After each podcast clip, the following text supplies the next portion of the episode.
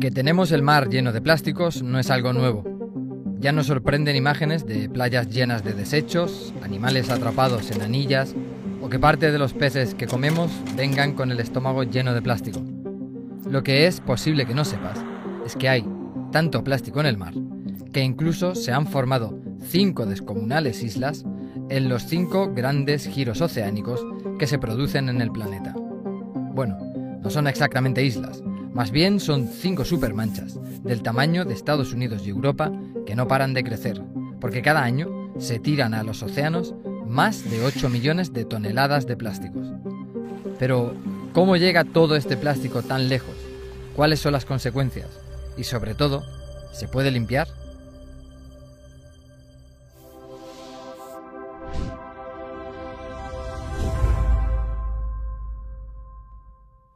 Los conocidos como cinco grandes giros subtropicales son remolinos producidos por la acción rotatoria de la Tierra y las corrientes de agua que generan los vientos que se mueven de los trópicos a las zonas polares.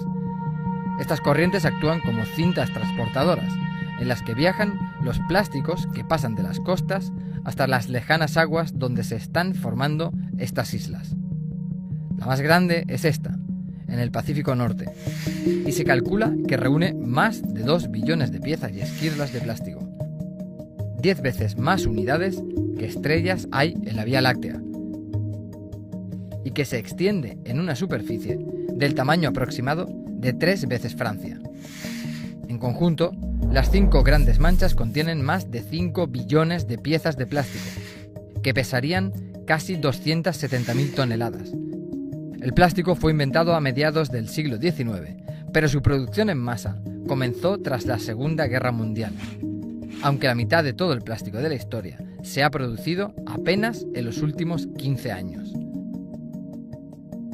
Se calcula que el 20% del plástico de los océanos es producto de las plataformas petrolíferas y de los barcos, mientras el 80% proviene de la producción en tierra. Los ríos son las principales rutas por las que llega el plástico al océano, un problema que afecta especialmente en Asia.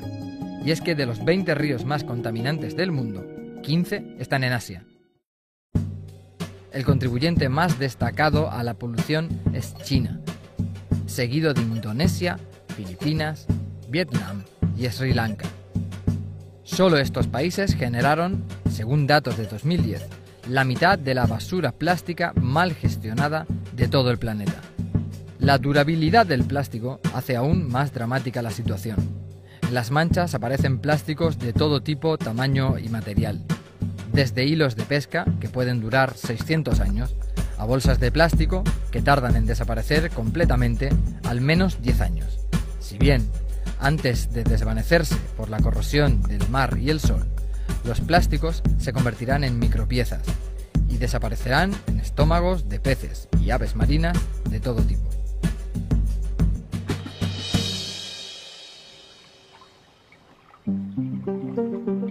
Y la solución a este problema no es nada sencilla. Como bien sabe Bojan Slat, este holandés de 25 años, que es el único que ha propuesto un sistema que podría funcionar para reducir en un 50% la mancha del Pacífico. Porque mientras... Ya con ustedes, Azul Sostenible. Un espacio de diálogo sobre la importancia del océano para Ecuador, relacionado a la conservación y el uso sostenible de sus recursos. Bienvenidos.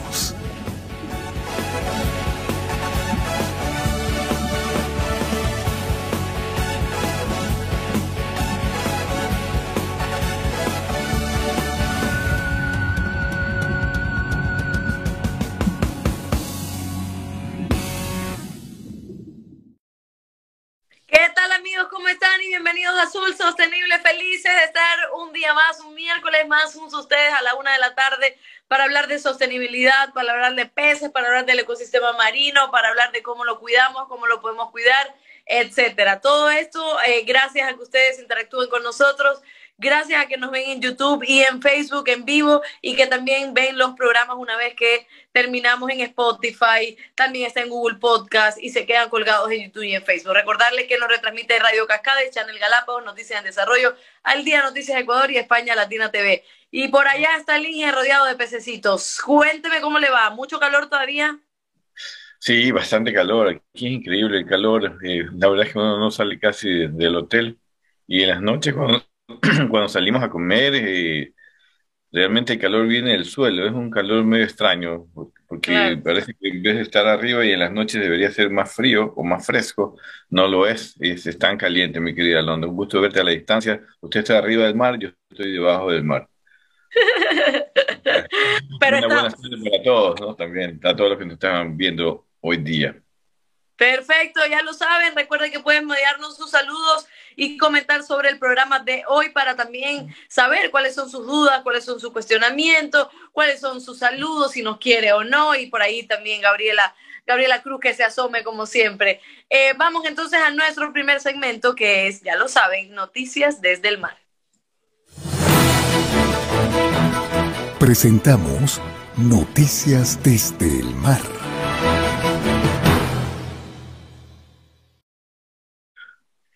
Y les contamos como primera noticia de la voz de nuestra queridísima Alba Corita que Arnulfo Franco, de Panamá, eh, fue elegido nuevo director de la CIA. De esta noticia es por la revista Atuna.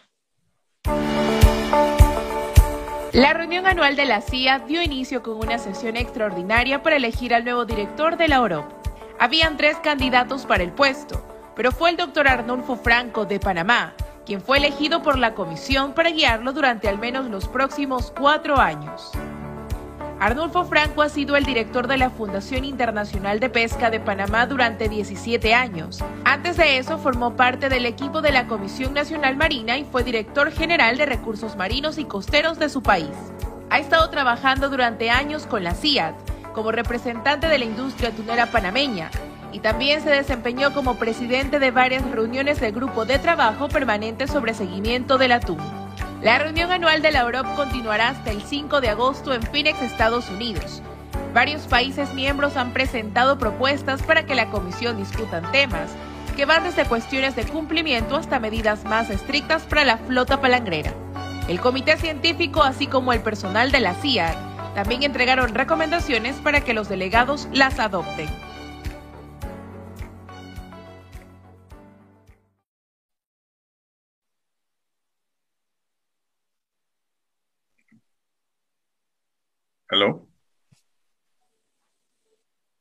Aquí estoy, pero no sé si estoy bien conectada. ¿Sí me escuchan? ¿Todo bien, no? Sí, sí, te escuchamos, sí. Todos nos escuchamos. Ya, perfecto. Es que pues, de vez en cuando se nos va se nos va el internet, estas son cosas que pasan también por estar conectados así a nivel internet, pero aquí estamos, aquí estamos, todavía seguimos en Azul Sostenible. Y Inge, el Arnulfo ya lo hemos entrevistado, ¿verdad? Sí, claro, Arnulfo fue uno de nuestros invitados al programa, justamente como un representante de Panamá muy conocido, buen amigo de la región, y a quien le deseo pues el mejor de los éxitos ahora que ha sido electo como director de la comisión, es un cargo sumamente importante, en donde pues obviamente tenemos que contribuir todos a que su gestión sea exitosa. Así que en buena hora, bien por él, bien por Panamá, bien por la región, y que, la CIAT, pues que está conformada por 21 países, pueda trabajar en conjunto con él y sacar adelante pues esta organización pesquera del atún, que es una de las más, que es la más importante de este lado del Pacífico Oriental. Perfecto, y vamos ahora a leerles esta noticia que la da la revista digital La Estrella de Panamá. Un grupo de autoridades y organizaciones nacionales que velan por las áreas marinas protegidas en el Pacífico panameño se reunirán en Panamá para discutir el ejemplo del corredor marino del Pacífico Este tropical como parte de un proyecto de cooperación con el Reino Unido. Durante la jornada se tiene planificado la creación de mesas de trabajo que incluyen representantes del gobierno del Reino Unido y los participantes nacionales para asegurar que las líneas que se planifiquen contengan los lineamientos que se identifiquen en el trabajo en equipo durante estos talleres. Durante la conferencia de las partes sobre cambio climático número 26 desarrollada en Glasgow, Escocia, los presidentes de Costa Rica, Ecuador, Colombia y Panamá se comprometieron en iniciar un proceso para declarar las aguas que conforman el corredor marino del Pacífico Este tropical como una reserva de la biosfera transfronteriza, declaración que fue considerada como la noticia más importante de toda la conferencia de las partes sobre cambio climático. A partir de esa declaración, una gran cantidad de actores se han acercado al corredor marino del Pacífico Oeste tropical para mostrar su interés en apoyar la iniciativa que asegure el cumplimiento del compromiso adquirido en Glasgow y para fortalecer toda la estructura que conforma el corredor, para apostar por la protección y conservación de ecosistemas y especies altamente migratorias a nivel regional como un modelo replicable en otras latitudes para procesos regionales de conservación. Durante este proceso de traspaso, los ministros eh, de Ambiente de los cuatro países del Corredor Marino del Pacífico Este Tropical, que conforman el Comité Ministerial Regional, que es la máxima autoridad, establecieron las prioridades del corredor y dentro de estas el proceso de reserva de la biosfera transfronteriza como la primera prioridad a ejecutar, entendiendo que ese objetivo logrará continuar y fortalecer los esfuerzos de protección y conservación a nivel regional. Este corredor, esta reserva, no es, no estamos hablando, no tiene que ver con lo de Galápagos, ¿qué ¿Me puede hacer una diferencia por ahí? Eh, le iba a decir profe. Bien. Prácticamente mi profesor. Usted, usted es la profe. Este se refiere, sí, bueno, involucra a Galápagos, la reserva marina actual, la nueva reserva, involucra a las Islas Cocos, Malpelo en, Colombia, o, o Gorgona, Malpelo y Gorgona, que están en Colombia y Panamá eh, que son prácticamente un, corredor pues que algunas eh, organizaciones ambientales pues consideran que es un corredor marino especial, ¿no? Yo particularmente pienso que todo el Pacífico Oriental es una, un solo, una sola biomasa, todo está correlacionado. Puede haber algunas, algunos eh, ejes interesantes como la Reserva Marina, Isla Cocos dentro de su área marina protegida, Isla Malpelo, Isla Gorgona, pero de allí una conexión, en, en, realidad todo el océano, en mi opinión, está conectado, todo hay una interacción, porque así funcionan los ecosistemas, ¿no? Con áreas especiales sí, pero como un corredor, como un área marina protegida grande, me parece que eh, tenemos que ir más allá, porque lo que hay que conservar es todo el océano, todas las especies. El uso sostenible y la conservación marina van de la mano, y por eso, pues, temas como las pesquerías, pues, tienen que funcionar con estándares científicos, con asesoramiento, cuidar que no se impacte las, eh, las especies como los atunes, los picudos, el pez espada, pero tampoco los tiburones, las tortugas, las mantarrayas. Así que todo es parte. En todo caso, los países eh, Ecuador, eh, Colombia, Panamá, Costa Rica se han comprometido pues a trabajar en esta área de, que lo denominan corredor marino y, y, veamos pues que esto sea bien cuidado, que se invierta, que no queden papeles, porque a veces las reservas marinas todavía quedan en papeles y, y, las que no están en papeles solamente pues tienen problemas serios, de, inclusive hemos señalado aquí algunos como de la contaminación y que eh, realmente todavía no se ve pues que para lo que fueron creadas pues esté funcionando. Vamos a ver, en todo caso es una responsabilidad de todos. Así es, y vamos con la última noticia de la revista digital Seafood Source, la Comisión del Atún del Océano Índico aprueba una resolución que endurece las reglas de transbordo de atún en el mar. La Comisión del Atún del Océano Índico, IOTC por sus siglas en inglés, aprobó una resolución con el objetivo de mejorar las reglas y los procedimientos de supervisión sobre el transbordo de atún en el Océano Índico. Según la Comisión, es un paso adelante en la lucha contra la pesca ilegal no declarada y no reglamentada en la región. Según la resolución, el transbordo en el mar sin control dentro de la jurisdicción de la IOTC ha estado alimentando operaciones organizadas de lavado de atún, con grandes cantidades de atún capturado por barcos que pescan ilegalmente, que se transbordan bajo los auspicios de barcos de pesca con licencia. La resolución también pidió la recopilación de datos en todos los buques de gran escala. Además exige que todas las operaciones de transbordo de túnidos y especies afines y tiburones se realicen en puerto. Asimismo, todos los países miembros de la IOTC deben tomar las medidas necesarias para garantizar que todos los buques atuneros de gran escala cumplan con las nuevas regulaciones. Todos los buques de transporte autorizados para el transbordo deberán instalar y operar un sistema de seguimiento de buques para minimizar los incidentes de operaciones ilegales. Informó para ustedes Alba Corita. Siga con nosotros en Azul Sostenible.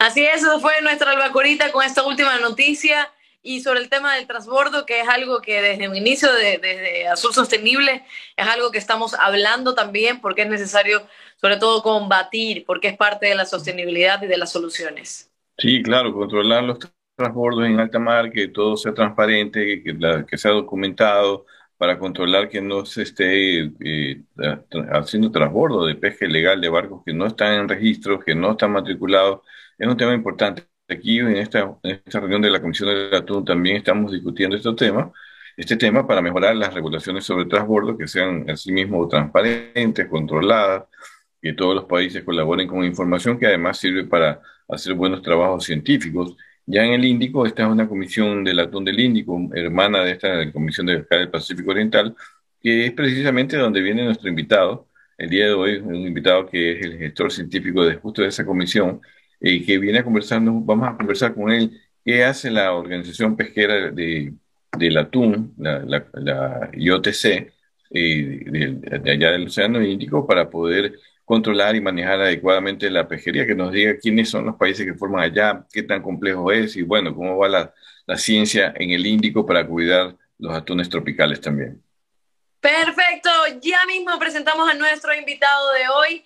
Eh, para conversar precisamente lo que ya el ingeniero estaba anunciando. Un invitado que nos va a comentar precisamente con muchísima información de primera mano y le agradecemos también su tiempo. Vamos entonces a un corte chiquitito. No se pierda, coméntenos en Facebook y en YouTube desde dónde nos está viendo, qué está haciendo, salúdenos y haga todas sus preguntas para luego recibir al invitado y recuerde que al final del programa tenemos las encuestas en Twitter. Así que vamos a un corte y ya volvemos. Quédate en sintonía. Ya volvemos con más de Azul Sostenible.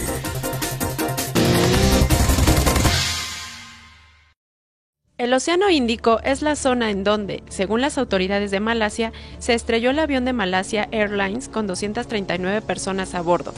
Conoce cinco datos que debes saber de este cuero de agua.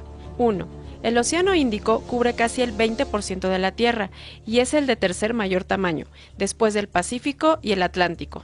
2. Este océano, además, tiene la mayor confluencia de placas tectónicas. Tiene un microcontinente sumergido conocido como el Plato de Kerguelen, ubicado a 1864 millas al suroeste de Australia. 3. Es tres veces del tamaño de Japón y también es la ruta de tránsito entre Asia y África. 4. Es el océano más cálido del mundo y también el más contaminado. Esto ha impedido distinguir los restos del avión de Malasia entre la cantidad de desechos en estas aguas. 5. El Océano Índico cuenta además con la zona de los ciclones más mortales de la historia, que han golpeado a países como Bangladesh, Vietnam y la India. Conozca otras listas de los cinco en univisionnoticias.com.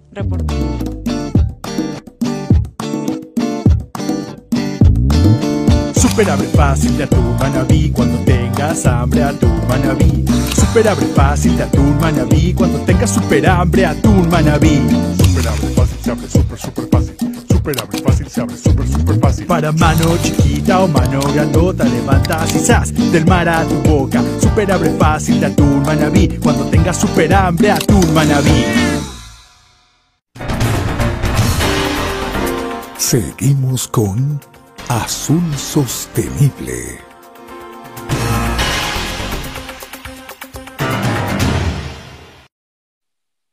Seguimos en Azul Sostenible, nos van llegando los primeros saludos. Eh, dice muy buenas tardes. Aquí está eh, Pete San, saludos de Guayaquil, a Paul y científico de primera categoría, saludos de parte de Pedro. Em, Wilson Gómez, felicitaciones, excelente programa, saludos desde Guaquillas a todos quienes conforman Azul Sostenible. Adrián Bartolomé, excelente programa, saludos desde Manta. Y José Luis también nos dice buenas tardes a todo el equipo de Azul Sostenible para evitar la pesca ilegal. No debería de haber transbordo en alta mar de recursos pesqueros. Y Ever Angel también nos saluda desde el oro. Son los primeros saludos que nos van llegando a Azul Sostenible que se transmite a través de Facebook y YouTube. Y en ese momento ya, ahora sí, le voy a dar la bienvenida a nuestro invitado, Paul de Bruin. No sé si estoy mencionando bien el nombre, porque yo con los nombres soy media rara, pero por ahí la directora me lo, me lo deletrió bien. Paul de Bruin, Science Manager en la Comisión del Atún del Océano Índico. Y hoy el tema es precisamente la pesca tunera sostenible en el Océano Índico. ¿Cómo está Paul? ¿Cómo le va? Un saludo y muchísimas gracias también por brindarnos este espacio. Hola, muy buenas a todos y es un placer estar con vosotros este día. Que sí, me alegro mucho de estar con, con vosotros y espero una charla muy interesante. ¿Está bien? ¿Dije bien su nombre? Sí, perfecto. Bueno, casi, casi perfecto, pero muy bien, muy, muy, muy bien. Muchísimas gracias, Paul. Em, y vamos a hablar precisamente, como decíamos, del Océano Índico y la pesca tunera sostenible. Y lo primero que quiero preguntar, ya más o menos como también a título personal, porque he aprendido un montón de, de lo que tiene que ver con la sostenibilidad en el mar y sobre todo en la pesca de atún. La CIAT es la Comisión del Atún del Océano Pacífico, ¿verdad? Y el Índico y ahora, em, la Comisión del Atún del Océano Índico, ¿en qué se diferencia y por qué debería también haber una comisión que esté enfocada en estos océanos? Solo para entender un poco cómo, es la mecánica, cómo funciona. Sí, mira, la, verdad es que las, las, comisiones son muy similares en, en respecto de sus uh, obligaciones y su funcionamiento, son muy similares. Tienen esta responsabilidad para, para gestionar los recursos de, de tunidos en, en, los mares diferentes, ¿no? Pero como sabes, el mar es, un, es, es una zona enorme. Entonces, eh, hay que tener distintas regiones que, como sabemos, que tenemos el Pacífico y el Atlántico y el Índico, y en cada región distinta tiene su propia comisión, porque tienen sus propios países, sus propias flotas y sus propios intereses. Entonces, sí, el, el IHT funciona bastante similar que, que, que la CIET. Entonces, hay un, hay un grupo de países contratantes que se forman este grupo, este organismo, que tiene esa responsabilidad para discutir la ciencia, y para utilizar esa ciencia para, para formar medidas de gestión para, para asegurar que las, las, las poblaciones de, de, de, atunes que se pueden pescar de una manera sostenible. ¿Y, ¿Y, qué tipo, esa era mi, mi, otra pregunta, Paul, qué tipo de medidas son las que se toman en concreto eh, ahí, sobre todo en la Comisión del Atún del Océano Índico? ¿Qué tipos de medidas para lograr la sostenibilidad que nos pueden diferenciar incluso de las que se toman en la CIA? Sí, sí, sí, por supuesto. Y, y hay algunos que son muy similares. En, en, en el por ejemplo, ahora están utilizando uh, límites en las capturas por cada especie. Entonces, están utilizando los servicios, los, consejos de los científicos para, para estimar un, un, un nivel de capturas uh, máximas que los, los, los, países se pueden, se pueden capturar. También están utilizando otras medidas como limitaciones en esfuerzo que no se puede entrar más, mucho más barcos y que, que, que, pueden poner más presión en las poblaciones de los atunes. Tienen también algunas uh, medidas complementarias, como hemos visto en este vídeo hace algunos minutos, que es, es el límite de los, uh, well, más verificación de los, los transbordes en el alto que es una, una medida con, que sale con, salió con mucho éxito uh, en, en, en, en mayo, yo creo, ha sido la reunión de la comisión. Y entonces están utilizando estos tipos de, de, de gestión para, para asegurar que las, las, las, poblaciones están manejando de una, una manera sostenible, que es, es, es el, el, la cosa más importante y el focus de todos los grupos. Y, y Pablo, usted hablaba del tema del transbordo y lo decíamos nosotros en las noticias, ¿no? Que eh, la Comisión del Atún del Océano Índico aprobó esta resolución que endurece las reglas del transbordo de atún en alta mar. ¿Por qué endurecer estas reglas ¿Cuál es el daño que ocasiona también el transbordo de atún en alta mar y por qué endurecer estas reglas para lograr acercarse más a la sostenibilidad? Es, es, una muy buena pregunta. Como ha dicho Guillermo hace un poco tiempo, que hay mucho problema con la, la con las pescas ilegales en el alta mar. Y en ese sentido es difícil para, para, para, para, verificar cuál es, de dónde vienen las capturas y, y, y, cómo se puede evitar y, y, reducir este tipo de, de, de, pesca. ¿Y por qué hay reglas ahora en los, en los transportes? Es más difícil para los barcos que están pescando ilegal para, para limpiar un poco sus capturas, para ponerlos en otros barcos que se pueden uh, ir a otros puertos o puertos de que no son en el control de, por ejemplo, el IHC, o sea, no, son, no tienen muy buena vigilancia. Entonces es mucho más difícil por los barcos que están pescando en, maneras ilegales para, para, limpiar sus capturas y para, para mandarlos a sitios donde, no hay, donde no no hay control. Entonces, en este, en este sentido, se, se, se, evita un poco este problema de, la pesca ilegal, que es, es, uno de los problemas más gordos que, que tenemos en, en, en, en estos mares. Ahora, eh, entendido esto, porque la lucha de la pesca ilegal es una cuestión que mm, no solo en temas de, comisiones, sino organizaciones tanto ambientales como privadas como públicas, hay que luchar un montón por el tema de la, de, para erradicar la, la pesca ilegal porque nos hace daño en todo, en todo tipo de aspectos, ¿no? Eh, ¿Y qué, eh, qué acciones, eh, sobre todo medioambientales, y se lo pregunto porque a veces las comisiones, a veces las organizaciones de pesca tienen mucho enfrentamiento con organizaciones eh, medioambientales, organizaciones conservacionistas, etcétera. Pero ¿qué acciones medioambientales se toman que, que podamos decir nosotros que están a la par del concepto de conservación que también tienen otro tipo de organizaciones? Sí, eso es, es, una buena pregunta también. Y la idea por las comisiones también es para, para dar oportunidad por las, las ONGs y los, todos, los, todos los stakeholders para tener más voz, ¿no? Que tienen que tener sus opiniones y tienen que incluir sus opiniones. Entonces, como funciona en, en, en el IETT es que tenemos un proceso científico que está muy abierto. Uh, no tenemos una restricción de las personas que, que, se pueden participar en los reuniones científicos, entonces es una gran oportunidad por las ONGs y los, los, uh, los grupos en, en uh, medioambientales para, para, para participar en el proceso y para incluir sus opiniones y sus informaciones. Y en este sentido tenemos, una, un sistema bastante transparente para incluir todos los stakeholders en, el proceso de, de, de, del Consejo de, Ciencia. Y en ese sentido, tenemos algunas medidas de gestión que estaban aprobadas hace algunos años, que son, son, son muy, muy productivos en este sentido, que se, se reducen, por ejemplo, al, impacto, espero, en las especies de bycatch, las especies que, que son asociadas con las, las uh, especies de atunes, atunes.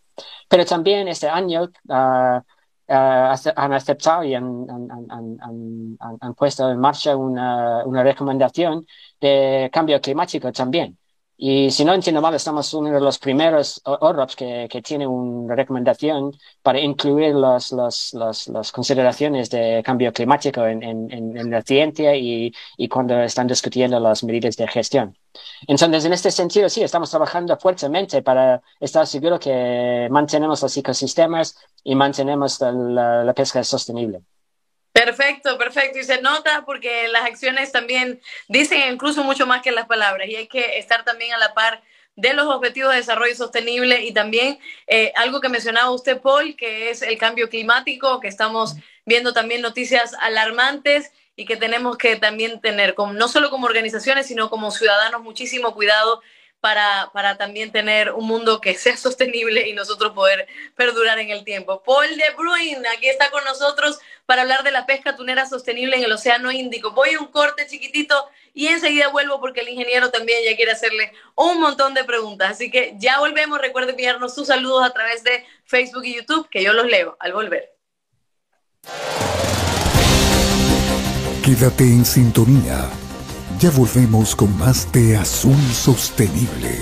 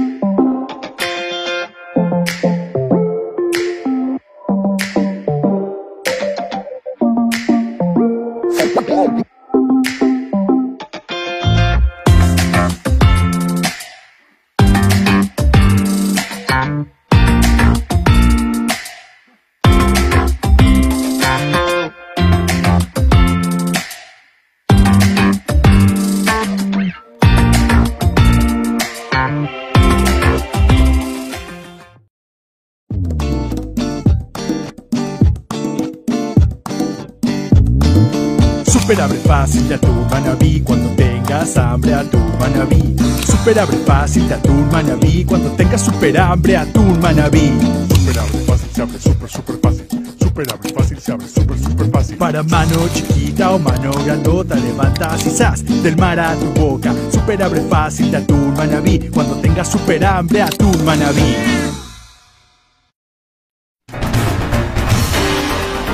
Seguimos con Azul Sostenible.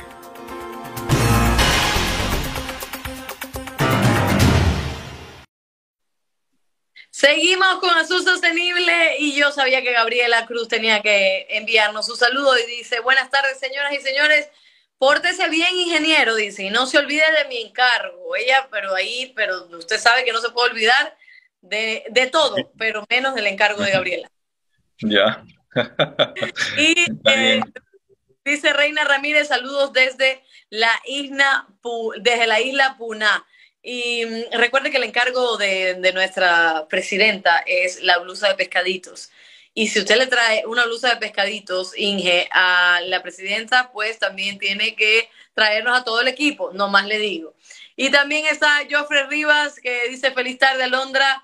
Dice, estás muy hermosa y adelante cuidando el medio ambiente y la pesca sostenible y sustentable. Muchísimas gracias, Joffre, son sus ojos. Así que aquí estamos en Facebook y en YouTube junto a ustedes.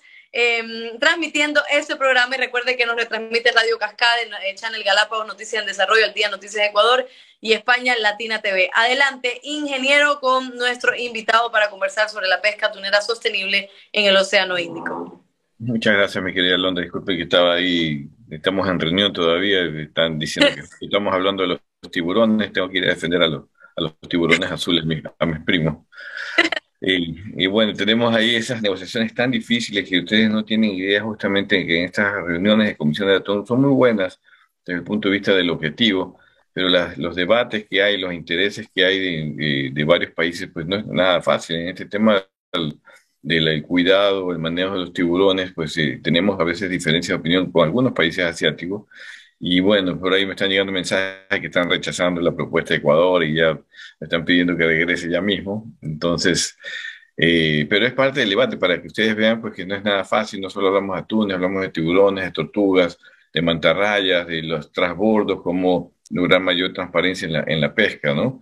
Y es parte del debate en estas organizaciones y, y Paul, pues si tú eres un gran conocedor de las organizaciones pesqueras de atún, tú has estado en el Atlántico, en la Comisión del Atún del Atlántico, estás en el Índico, conoces bien y has conocido cada vez mejor esta Comisión del Pacífico, del, de la Comisión del Atún acá en el Pacífico Oriental. Y nos puedes explicar un poco tu experiencia justamente de esto que estamos hablando. ¿Qué tan fácil es poner de acuerdo a los países para que tomen unas decisiones en conjunto y tener medidas de conservación que funcionen? ¿Cuál es tu experiencia? ¿Cuál es, cuál es tu criterio sobre este mecanismo y sobre todo en el Índico, ¿no? donde entiendo hay, hay países muy diferentes a los que hay acá en el Pacífico Oriental? Sí, es muy interesante. La verdad es que, mira, en un país, en las reglas nacionales, por ejemplo, es muy difícil para obtener acuerdo entre los, los organismos diferentes en, un país para, para tener un, una medida de gestión que está, está, está suficiente y está aceptada para todos en un ORAP o un organismo intergubernamental es más complicado porque tienes los intereses de todos los sectores y todos los intereses, pero también entre todos los países.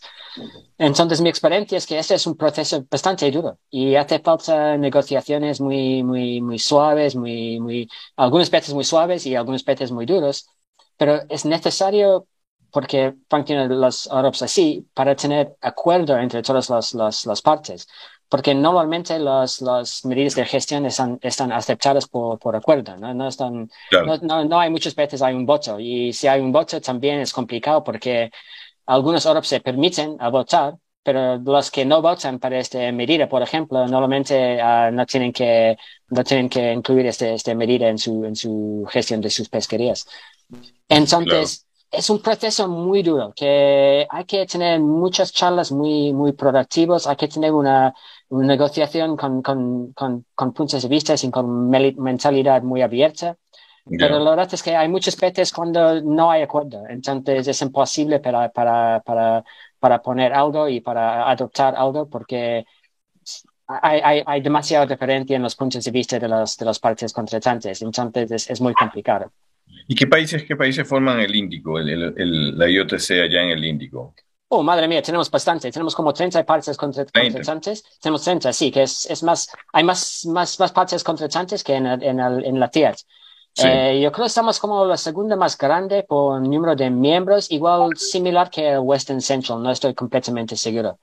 Los miembros que tenemos con los países costeros eh, en, el Índico como, en el Índico como Australia, Bangladesh, China, los Comoros, Eritrea, la Unión Europea, Francia, eh, bueno, India, Indonesia, Irán, Japón, Kenia, hay, hay varios, pero hay, hay, hay como... Parece es una de guerra eso de allí, porque hay unos países, hay unos nombres por ahí que uno los escucha constantemente eh, que están en guerra y no... no que también se complica mucho, sí. Por ejemplo, los en, en, en esta zona de, de, de, Somalia, por ejemplo, que es un, miembro y que históricamente tenemos, eh, han tenido problemas graves, ¿no? No solo con, con guerras, pero con los, los problemas con los piratas y, y su efecto a, las operaciones de, pesca en, en el Índico pero también tenemos muchos países que están en desarrollo. Entonces es, un, es un, una zona que es muy complicado para, para gestionar porque hay muchos países que no tienen, que, que, que faltan capacidad para monitor y para, para, para cumplir con, con las ah, obligaciones de, de la Comisión.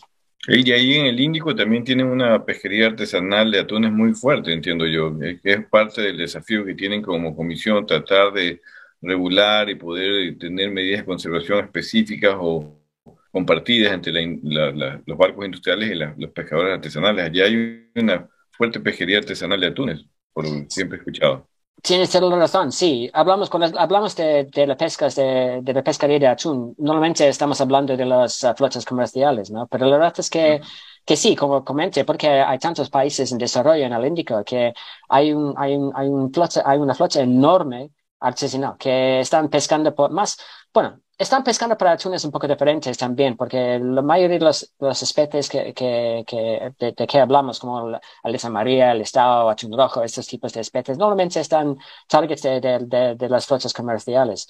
Pero en el Índico hay muchas especies de, de, pequeños túnidos, los túnidos que son más, más costeros.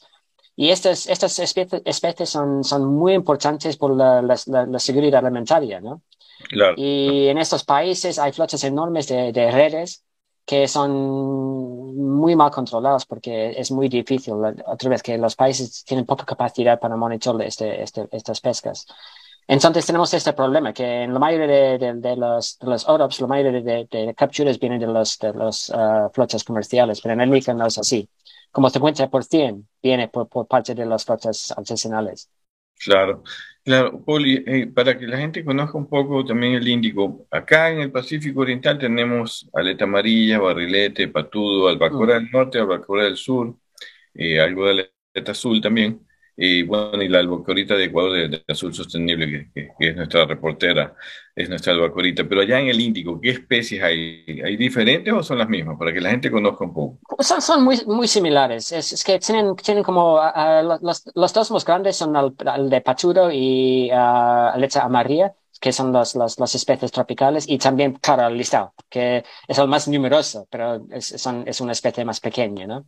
Pero estas son las, las, las, tres especies. Solo tres especies, tienen ustedes. ¿Y, aleta azul hay allá? Eh, sí, también tenemos un poco. Y tenemos en el sur, tenemos uh, atún blanco o albacor, como, como se llama. Tenemos en el sur uh, esta pesquería, que es muy curiosa por, por nuestra parte. Es que, que porque tenemos el, continente por el norte, es que el, mar no extiende mucho por el norte. Si ves una mapa del Índico, que es más, es más por el sur y el Ecuador, ¿no? No tenemos tanto mar en el, en el norte porque el continente de, de, Europa y Asia y África está por allá y no hay, no hay, no hay Índico Norte. Entonces, sí, las especies que tenemos son, son la mayoría son las, especies tropicales, como comentamos, pero también en el sur tenemos uh, atún blanco y tenemos uh, uh, atún rojo también, pero es un atún rojo de especie de CCSBT, que estamos trabajando con ellos, pero no es, no es una especie de nuestro interés. Sí, eso es, sí. Claro, es otra comisión de, de, la, de, la, aleta azul. Poli, ¿cómo están las especies allá de los atunes? ¿Están en buen estado de salud? ¿Hay sobrepesca de alguna de las especies? ¿Cómo se está manejando el índico en este momento? Bueno, tenemos algunos problemas, la verdad. Es que con las especies principales pues, de tropicales tenemos como el pachuro, que está, está bien, está en, más o menos buen estado. Dicen que está sobreexplotada, pero todavía no está, la población todavía está en un nivel que está sostenible. Eh, en el listado también parece como está funcionando bastante bien, pero tenemos problemas con la leche amarilla, que ahora parece como está, está sobreexplotado y su población está muy baja. Entonces, Estamos trabajando fuertemente con los países para, para negociar medidas de gestión que se pueden uh, facilitar la recuperación de esta población, población porque está, está sobreexplotada y está en, en, riesgo. Está, está, en riesgo y, entiendo que allá funcionan en base a límites de pesca, ¿no verdad? Allá no hay vedas, no hay vedas allá como hay acá en el Pacífico Oriental. Sí, es, es, complicado porque, mira, tenemos límites en las capturas totales, pero que no, que no tenemos en las, las coches individuales por cada país. Entonces, para, para, uh, para, para controlar la, pesquería es muy difícil porque no hay, un, no hay coches por cada país. Entonces, es difícil para, para, para saber cuándo eh, eh, estamos pasando al límite de las capturas porque no, no tenemos ah, información en tiempo real, por ejemplo, ni, ni, ni podemos ah, limitar los, los, los, capturas por país. Entonces es, es complicado. Estamos negociando mucho los coches ahora. Es una tarea muy gorda y muy complicada, como ya sabéis, pero es, es algo, es una prioridad por la Comisión. y sobre todo por el caso de las pesquerías artesanales, que entiendo yo que ya son elevadas y no hay un control, como tú nos decías ya en ocasiones. Dime una cosa, Paul, ¿cómo manejan o cómo están con los temas de los tiburones? Acá es un debate súper fuerte, hemos tenido aquí en el Pacífico en general, aquí en Ecuador especial, eh, pero allá en el Índico también hay manejo de la pesca incidental de tiburones, porque entiendo pues que no hay una pesca dirigida, por lo menos en la flota tunera, quizás en las pesquerías artesanales sí. ¿Cómo es la situación de las poblaciones de tiburones en el Índico? Este es un problema para nosotros para decidir, porque faltamos mucha información. En los, en, en los flotas artesanales, por ejemplo, faltamos información y capture, información sobre las capturas de tiburones. Entonces, en ese sentido, hicimos algunas evaluaciones de las poblaciones, pero la verdad es que uh, fuera de, de atún, de, perdón, de, de, tiburón azul, que tenemos poca información. En el tiburón azul parece como la población está bastante bien, entonces no hay, no hay mucho, no hay mucha preocupación. En el de, de, de Short Mako, que perdón, el nombre en español me escapa ahora. Pero parece como está, está, está bien, está mejor que en el, Atlántico, por ejemplo. Pero por las especies más costeras no sabemos mucho porque la verdad es que no recibimos información de, de, de la mayoría de los, de, los, de los países. No, pero no, quiero decir algo diferente, que no ha sido obligatorio hasta 15, 20 años para mandar información por especie de tiburón. Entonces, ha sido necesario para mandar información de capturas de tiburones, pero no por especie. Entonces, es muy difícil para, para evaluar las poblaciones porque no tenemos eh, este tipo de información. Ya toda la información completa de las poblaciones, es decir, de las poblaciones costeras, la información que ustedes tienen de, de alta mar allí, allí en el Índico. Bueno, ya también pescan sobre plantados. Aquí ya hemos hemos hecho programas sobre plantadas, hemos hablado sobre este, este equipo que atrae atunes y que es eh, la principal pesquería aquí en el Pacífico suroriental. Sí, no, es lo mismo aquí. Que pasa es que la mayoría de capturas de, de, la flota comercial viene por parte de, de plantadas, sí. Es, es, es, seguro. Tenemos palangre también que está pescando, pero sus capturas son, son, son, son menos que, que los, que los de, de, del cerco y, y la mayoría de eh, uh, estilo de, de pescar en, en, los barcos de cerca ahora es, es, es asociada con las plantadas, sí. Claro, y una cosa, pero allá no hay pesca sobre delfines, los atunes, allá, esta es la única región creo del mundo para que todo el mundo conozca, y esta es la idea sostenible, siempre eh, eh, que la gente tenga mayor conocimiento. En esta zona, al norte del Pacífico, hay pesca de atunes en lances sobre poblaciones de delfines. Allá en el Índico ocurre eso también. No, no, no, no tenemos esta asociación. Entonces, los, los atunes y los delfines no, no, son, no están asociados en el Índico. Entonces, tenemos poco problema con, con este. No hay, no hay. Mira, tenemos que tener una idea un poco mejor de, de, las, de las poblaciones de, de, de, los delfines en el Índico porque tenemos poca información ahora. Pero no hay, no hay esta asociación. Entonces, su ecología es diferente aquí. Entonces, no tenemos tanta preocupación que habéis tenido en, en, el Pacífico, que es, es un problema más, más alto. Para nosotros no es, no es tan alto, pero estamos trabajando con varios organismos internacionales también para mejorar nuestra investigación en las poblaciones de, de los delfines, porque tenemos poco idea, la verdad. Claro. una de las críticas que hay a nivel internacional a veces de las organizaciones regionales pesqueras, de todas, es que dicen que no funciona, que son muy lentas, que, no, que toman decisiones eh, no muy rápidas y a veces no muy precisas, que eso está provocando pues que los mares puedan estar siendo afectados por la pesca, eh, la pesca industrial del atún. ¿Y qué opinas tú? Tú eres un experto de FAO, tú eres un experto que has estado en el Atlántico, en el Índico, como, como decía, también conoces muy bien el Pacífico. ¿Cómo ves tú las organizaciones regionales pesqueras? ¿Cuál es tu opinión? Eh, ¿Funcionan, no funcionan? Eh, ¿O pueden mejorar? ¿Y por dónde se tendría que mejorar, en tu opinión, la gestión de las organizaciones pesqueras que reúnen a todos estos países complicaditos, los de allá, el Índico, los de acá? El Pacífico tampoco son muy, muy tranquilos, aquí también hay complicaciones y peor hablar del otro lado del Pacífico, pero, pero para eso se crearon, ¿no? ¿Pero ¿Tú crees que funcionan y, podrían funcionar mejor? Sí, eso es, una pregunta muy gorda y la verdad es que entiendo muy bien las críticas que, que los Orbs están recibiendo ahora y entiendo su frustración también, porque, claro, es así. En, en general toma mucho, eh, tarda mucho tiempo para tomar decisiones porque por los, las complicaciones que, que, que expliqué antes, que tenemos que tener acuerdo entre todos los países contratantes y muchas veces hay intereses diferentes, entonces están muy retrasadas las decisiones. También los OROPs se funcionan de una manera, anual, ¿no? Entonces tienen poca flexibilidad para tomar decisiones muy rápidas porque por lo menos hace falta un año para verificar la información, para explicarlo a los comisionados y después para pasar esta información a la comisión, para recibir las propuestas de, medidas de gestión y para discutir y, adoptarlos. ¿no? Entonces, es, es basado en una agenda anual que es, es, es un poco lenta en, en, las opiniones de, de muchos de, de, fuera.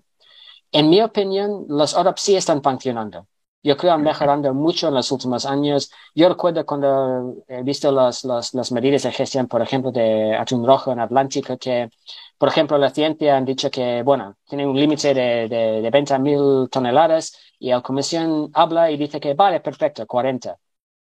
Y ahora está mucho más pasado en, en, en, en el consejo uh, científico y la mayoría de las, de las uh, recomendaciones incluye esta explicación que, que, que, que, se utiliza esta información uh, científica. Y no veo otra manera para hacerlo, porque, mira, en, en, los foros internacionales han, han, hablado de, de, otro organismo de, de, este, de Beyond National Jurisdiction o algo así. Pero sí. el problema es que si hacen algo así, los miembros son los mismos. Entonces van, a, van, a, tener el mismo problema, que es, es, es, es un grupo de, de, de, países distintos que tienen sus propios intereses y no va a cambiar. Si es un oro, pues un organismo que se llama algo, algo diferente. No veo alternativa. Entonces, en mi opinión, tenemos que mejorar los sistemas que ya están actualmente funcionando. Me parece que están funcionando mejor que antes y siempre podemos mejorarlos y tenemos que cambiarlos un poco para hacerlo mejor pero no ve alternativa. No ves alternativa.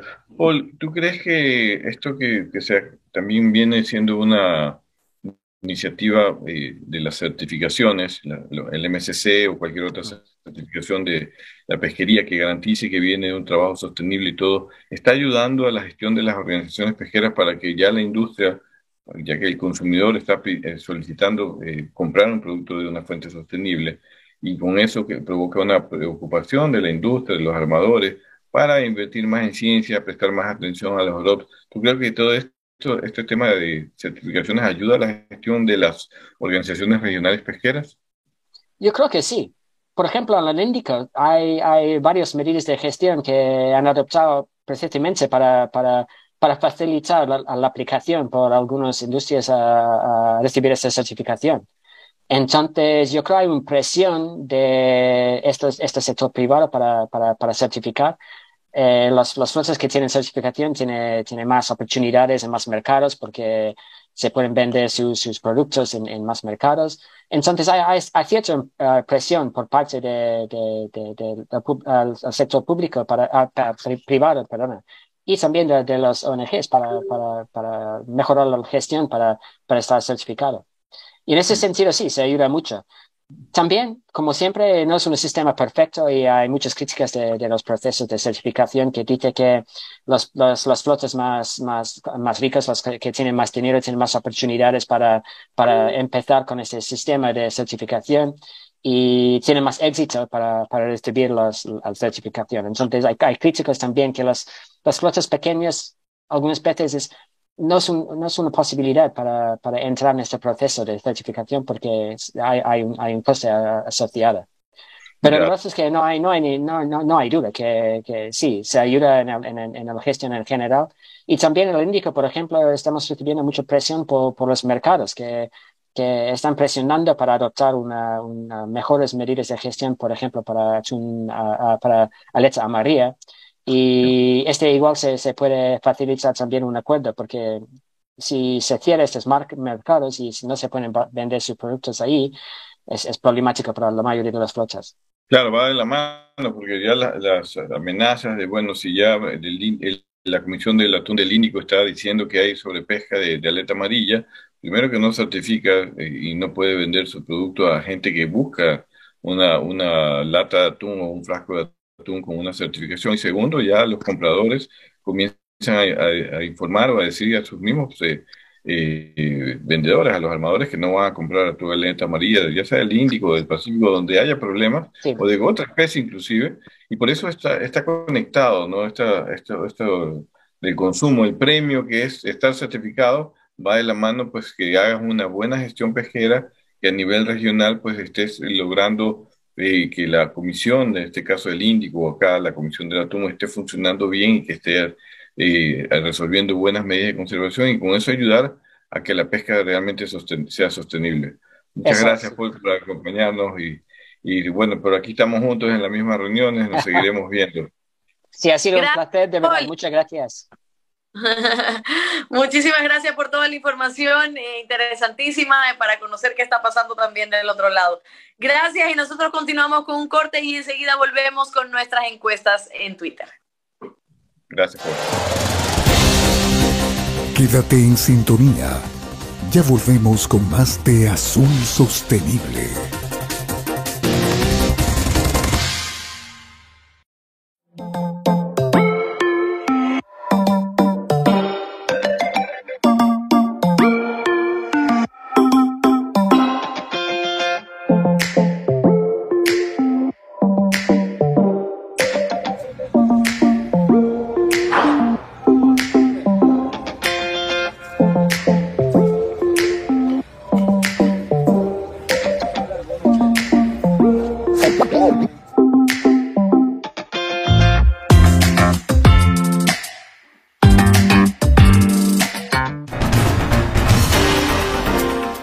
Seguimos con Azul Sostenible.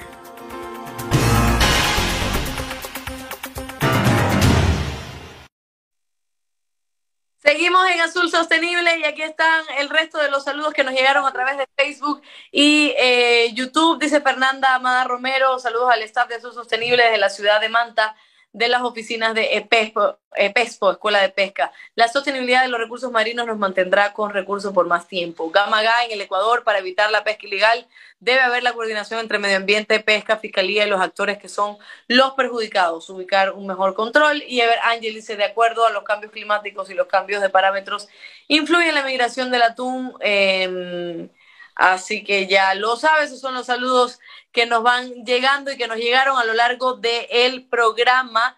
Y teníamos otro saludo por aquí de Patricia Delgado, que saluda a todos los que componen Azul Sostenible, especialmente a la Albacorita. Y Albacorita también teniendo sus fans. Vamos ahora a las encuestas en Twitter.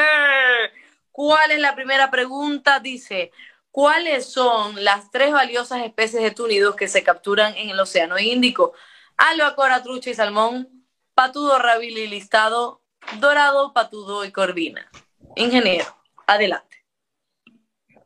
Lo acabamos de escuchar, ¿eh? patudo, rabil y listado, lo dijo nuestro amigo Paul. Ahí está, muy bien el ingeniero atendiendo a la entrevista para conocer cuál es la respuesta. Esa es la respuesta correcta. El 50% dijo eh, efectivamente, acertó.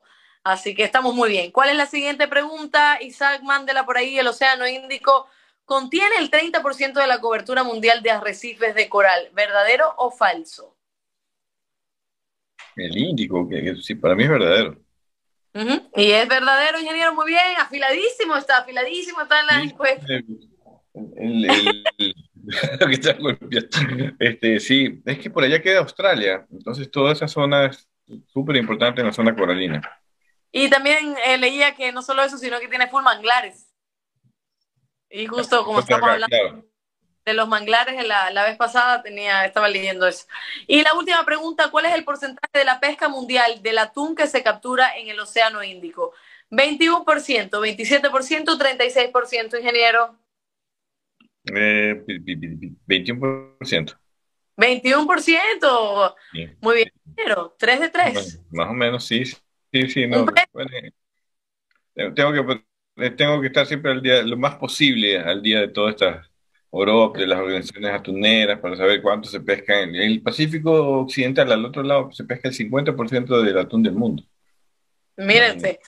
Así que ya lo sabes, esas son las encuestas en Twitter, también las respuestas estarán colocadas en Twitter para que usted ya vaya aprendiendo también y no se quede atrás y cuando le pregunten ya sepa cuál es la respuesta.